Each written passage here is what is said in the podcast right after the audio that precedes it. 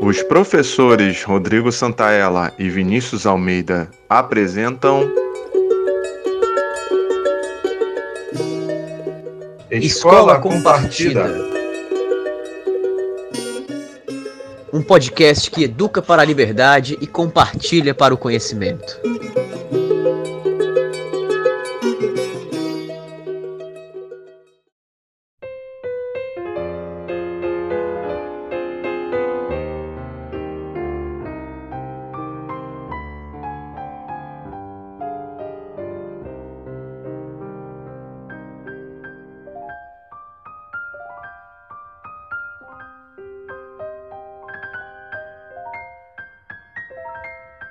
Nesse episódio, professor Vinícius Almeida debate o primeiro reinado pela ótica da professora de História da USP, Miriam Downikoff, e sua obra História do Brasil Império.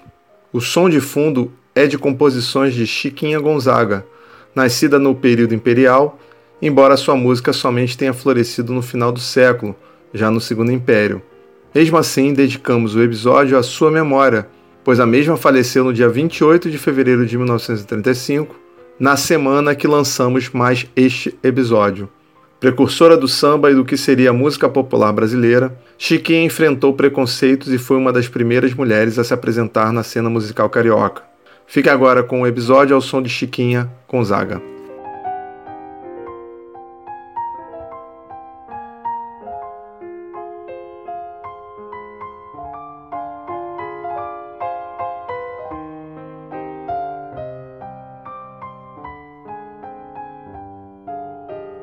Gente hoje vai trabalhar com a historiadora Miriam Donikoff, professora da USP em História do Brasil, que vai nos contar como foi a construção de uma ideia de nação e como essa ideia de nação se materializou em um novo Estado após a independência do Brasil em 22 de abril de 1822.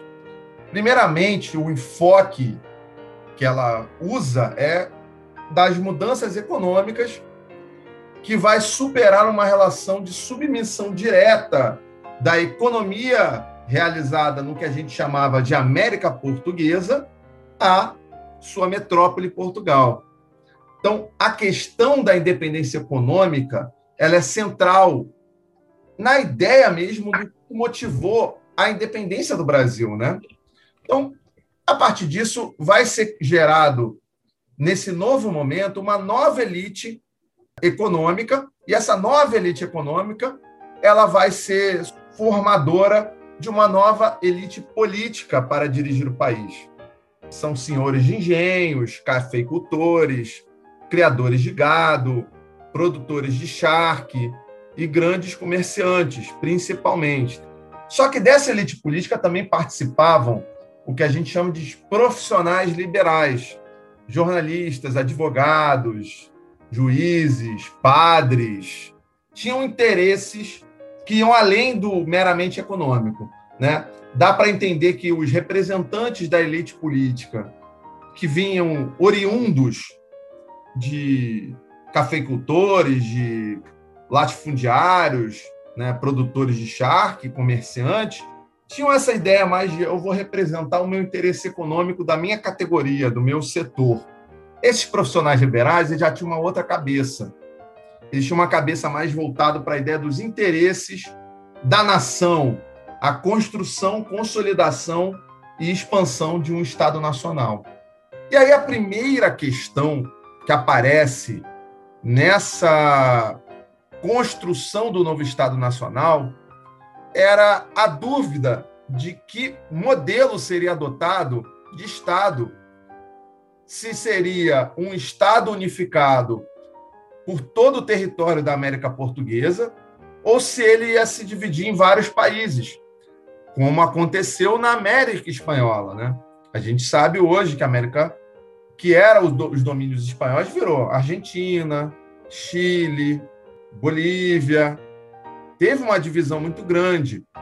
E aí, um dos pontos que mais pesou para a prevalência da unidade foi o interesse comum de diversas categorias econômicas na manutenção da escravidão. O regime escravista, que já enfrentava a resistência da Inglaterra, que já tinha feito no século XVIII uma revolução industrial, já tinha feito no, no século XVII uma revolução liberal, já tinha mudado a sua perspectiva de modelo econômico, pressionava outros países para aderirem ao mesmo modelo. O escravismo, a escravidão, ela é um pilar do mercantilismo. E o mercantilismo estava sendo superado pelo capitalismo.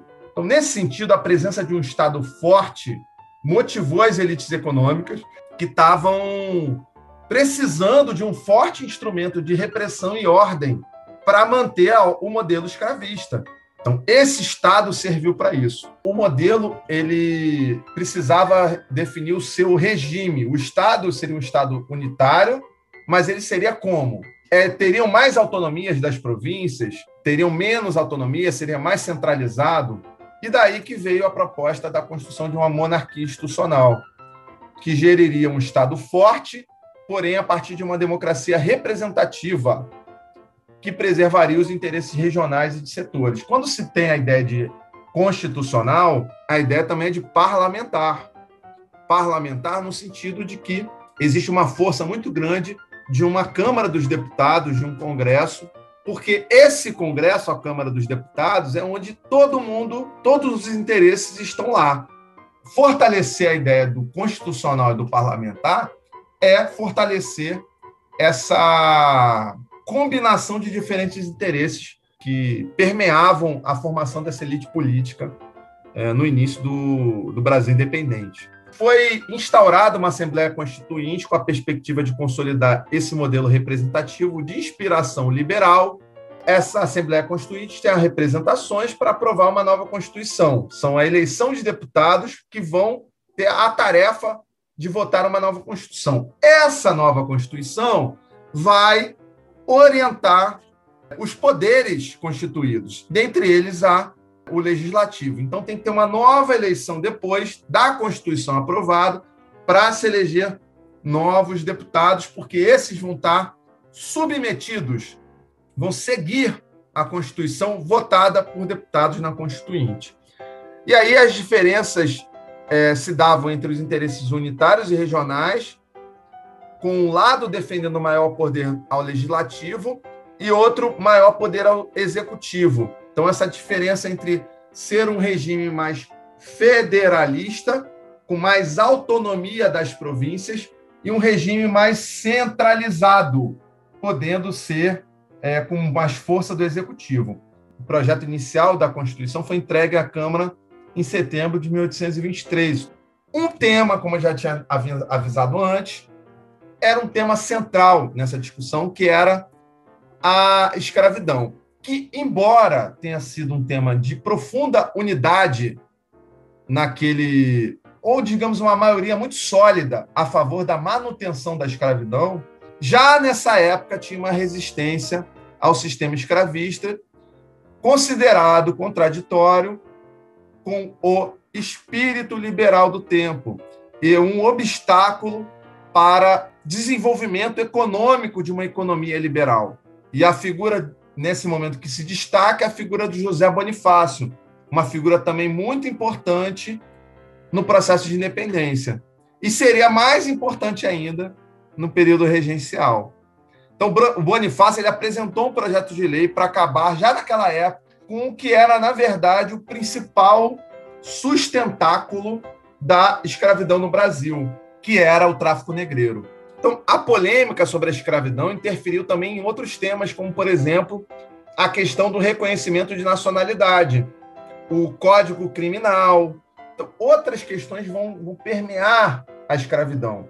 A questão da nacionalidade, que foi um dos primeiros temas que apareceu isso, aparece na, na Donikoff, nos trabalhos de Donikoff, a, a seguinte questão: os homens livres nascidos no Brasil, escravos libertos, os portugueses residentes no Brasil antes da independência, os estrangeiros que obtivessem naturalização e os filhos de brasileiros nascidos em países estrangeiros, esses daí eram considerados brasileiros, né? Essa discussão acirrada da questão de é, constitucional, no final de 1823, Pedro I, Dom Pedro I, fecha o Congresso. E em março de 1824, apresenta a carta outorgada que vai impor uma nova Constituição sem passar por uma Assembleia Constituinte de deputados que seria bem mais democrático, né? um golpe autoritário na Constituinte que formou uma nova Constituição. Que, segundo a Donikoff, embora tenha sido essa a origem da, da Constituição tenha sido uma, uma origem déspota, né, uma origem autoritária, contrariando os princípios liberais, o conteúdo da nova Constituição estava em harmonia com os preceitos liberais, com poucas diferenças em relação ao projeto apresentado na Constituinte. Só que a questão é que os preceitos liberais são muito amplos. Pelos preceitos liberais, você tem uma monarquia constitucional, como na Inglaterra, como tem uma república, como, como foi ter na França. Então, nessa nova Constituição, estava mantido o que estava previsto na Constituição que estava sendo construída em 1823. A manutenção do regime como monarquia constitucional, direitos individuais e a elaboração de leis por representantes eleitos.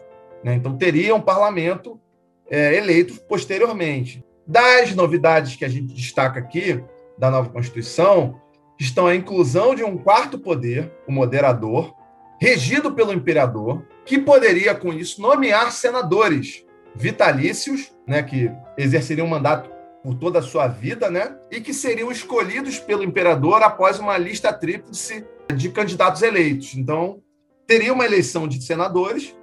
Essa, sena, essa eleição elegeria três, os três mais bem votados, e aí o imperador escolheria um desses três.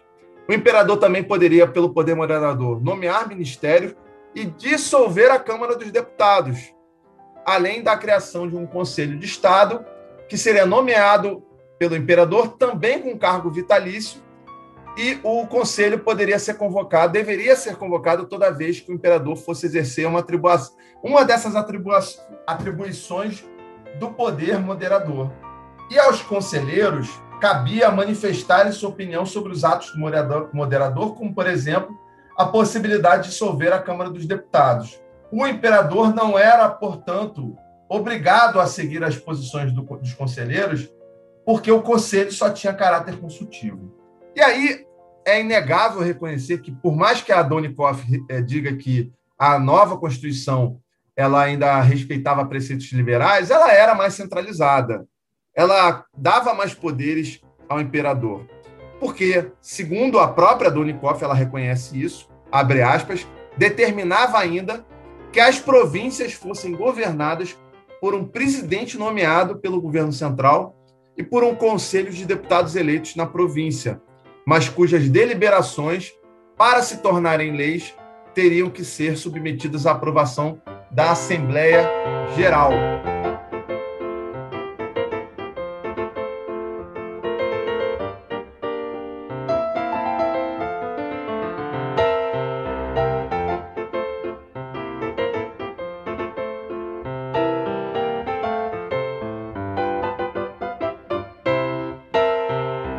Medida em que há a aprovação dessa Constituição de maneira autoritária e que vai concentrar poderes no imperador, há diversas manifestações de resistências e muitos dizem que já daí o Pedro I começou a perder a mão do seu governo e já começou a entrar numa crise que não que ele não sairia, né? Já em 1824 é, em rebelião liderada por Joaquim da Silva Rebelo, conhecido como Frei Caneca, que contou o apoio com, de parte da elite de senhores de engenho, comerciantes ligados à exportação, traficantes de escravos, magistrados e padres, com apoio de camadas de homens livres pobres.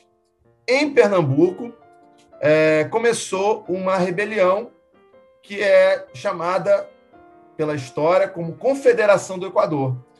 Por que Confederação do Equador? Porque existia uma oposição ao poder moderador e à falta de autonomia das províncias, que avançou numa perspectiva separatista. Não começou como uma perspectiva separatista, mas começou, avançou numa perspectiva separatista, uma perspectiva de promover um processo de separação e criação de um novo país que seria compreendido por Pernambuco, Ceará, Paraíba e Rio Grande do Norte. Seria uma república confederada, num modelo diferente do, do Brasil, que teria mais autonomia dos estados. A ideia de confederação é a ideia de ainda ter mais autonomia nos estados do que o governo imperial. Essa rebelião foi reprimida por tropas vindas do Rio de Janeiro, mas a resistência ao poder moderador e ao, e ao imperador continuou.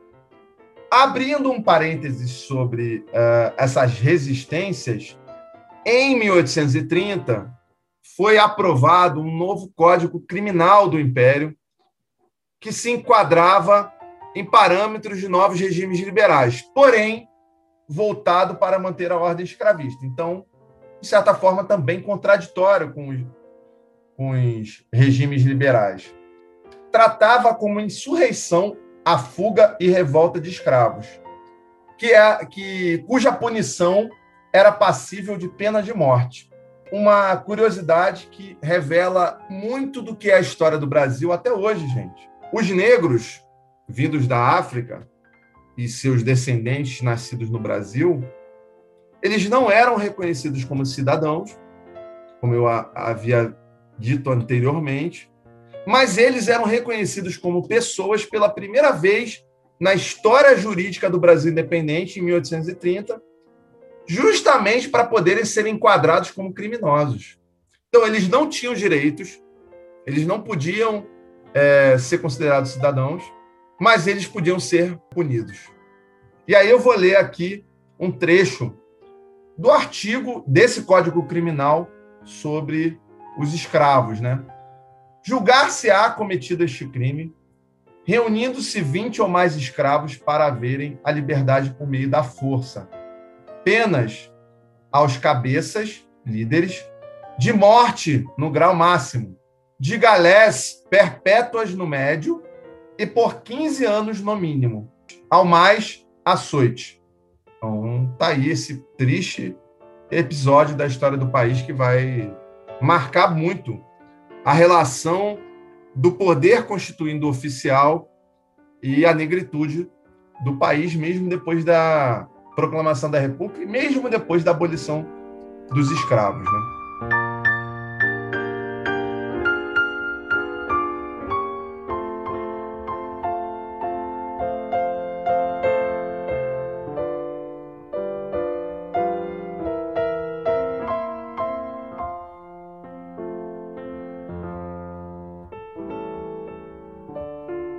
Voltamos aqui a essa crise contínua entre o imperador e os diversos setores, e agora localizando no parlamento.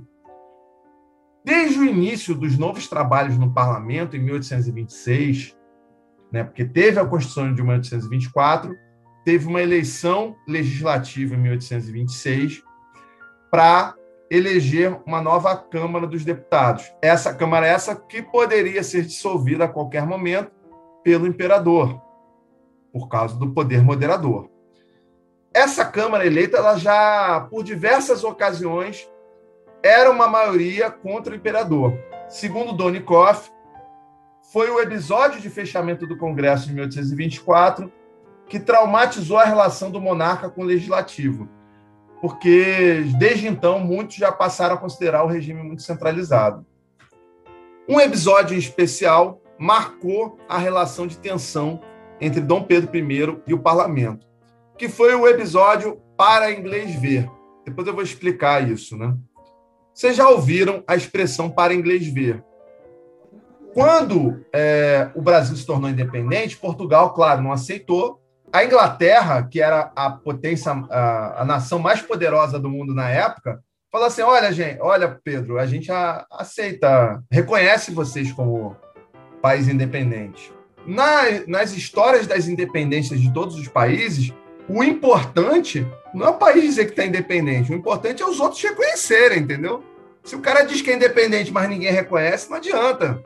Tem que ter reconhecimento. E quando a, a, a nação mais poderosa, a maior potência reconhece, aí você ganha, é uma, é uma vitória muito grande. O Pedro, para conseguir o reconhecimento da, do maior império na época, do Império Inglês, assinou um tratado em, 1820, em 1826 que se comprometia a encerrar com o tráfico de escravos até 1831. E aí a Inglaterra reconheceu. Só que isso não aconteceu. Então é daí que vem a ideia, a expressão para inglês ver.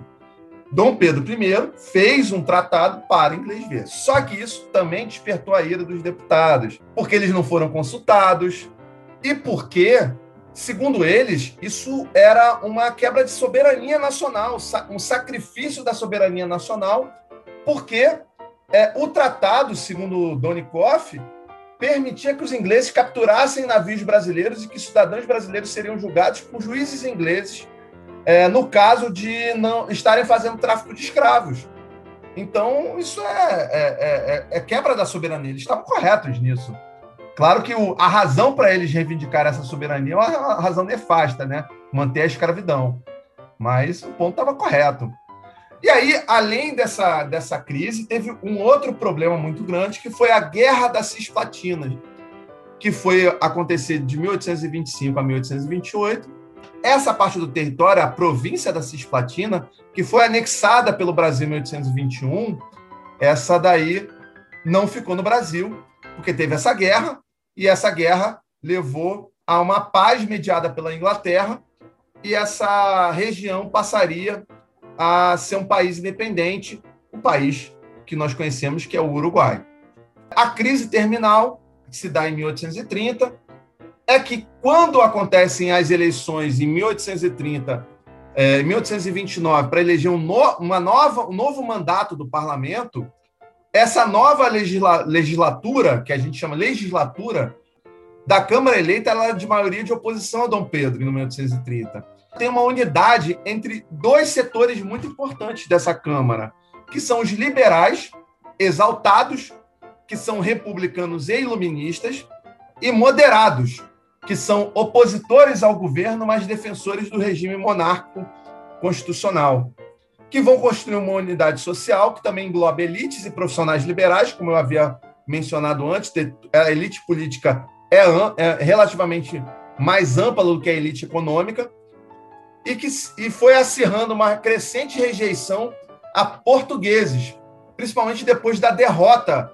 na, na Guerra da Cisplatina, vai ter um sentimento de que o Pedro ele não é brasileiro de verdade, por isso que a gente perdeu. Pedro I ele não aguenta em abril de 1831 abdica de seu trono.